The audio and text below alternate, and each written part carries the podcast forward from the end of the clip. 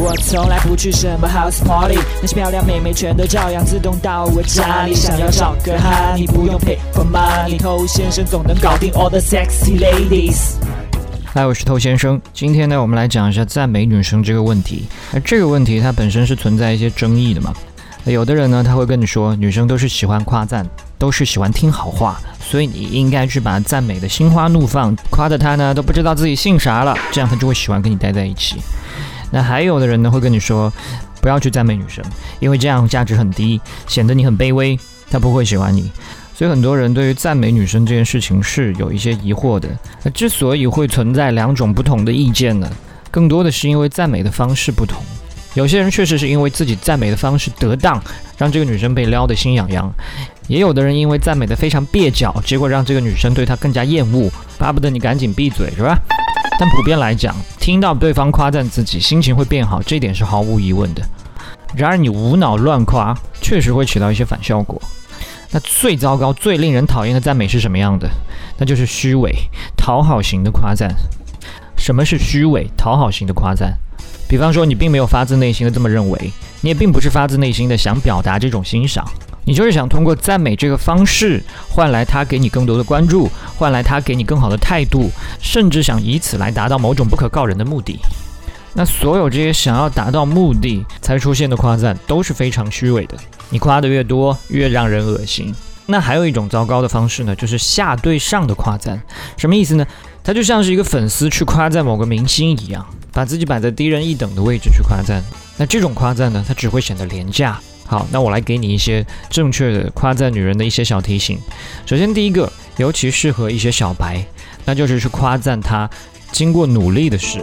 嗨，你多久没有恋爱了？加入偷先生内部进化课程，学习更多干货。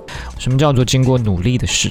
就是说啊，你在夸赞他之前，找到他身上某个比较具体的亮点或者优点。那这个点呢，同时是他自己花过一些心思，甚至付出过一些努力才呈现出来的。比方说，你今天裙子很漂亮，小清新啊，甚至还可以讲搭配的真好，你自己选的吗？这传递出来的信息是你并不是盲目的，就是喜欢一个女人嘛，你没有这么匮乏嘛，而是被她身上某些具体的亮点所吸引，对吗？再或者说，我发现你很有耐心，你以前一直都这样吗？我感觉你很自律，你是怎么做到的？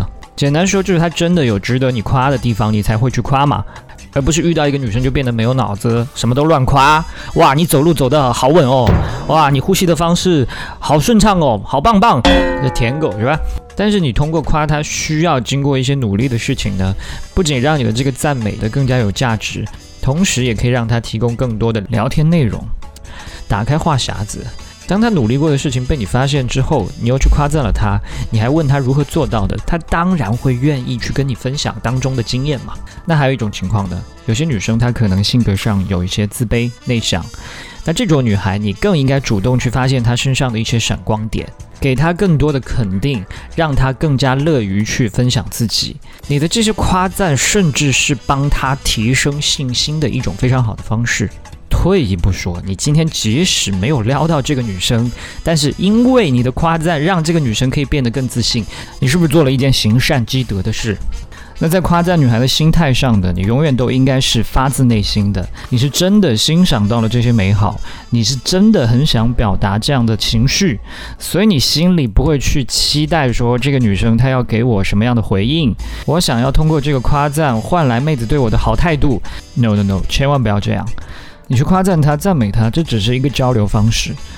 就像一个老师，他今天赞美他的学生，是因为他觉得今天学生真的表现得非常好，所以他说出了一些发自内心的话，而绝对不是为了想通过这些话换来自己的学生对自己好。所以，当你在真诚地表达自己内心的感受，那对方基本上没有什么理由会不开心。哪怕我们东方人的性格相对来说有些内向，碰到一些赞美的时候呢，可能会有一些不好意思，但实际上内心也是会开心很久的。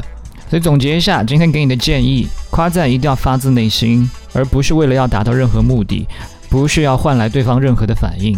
另外，你可以去夸赞他经过努力的事情。碰到那些自卑的女孩，你应该给予她们更多的自信。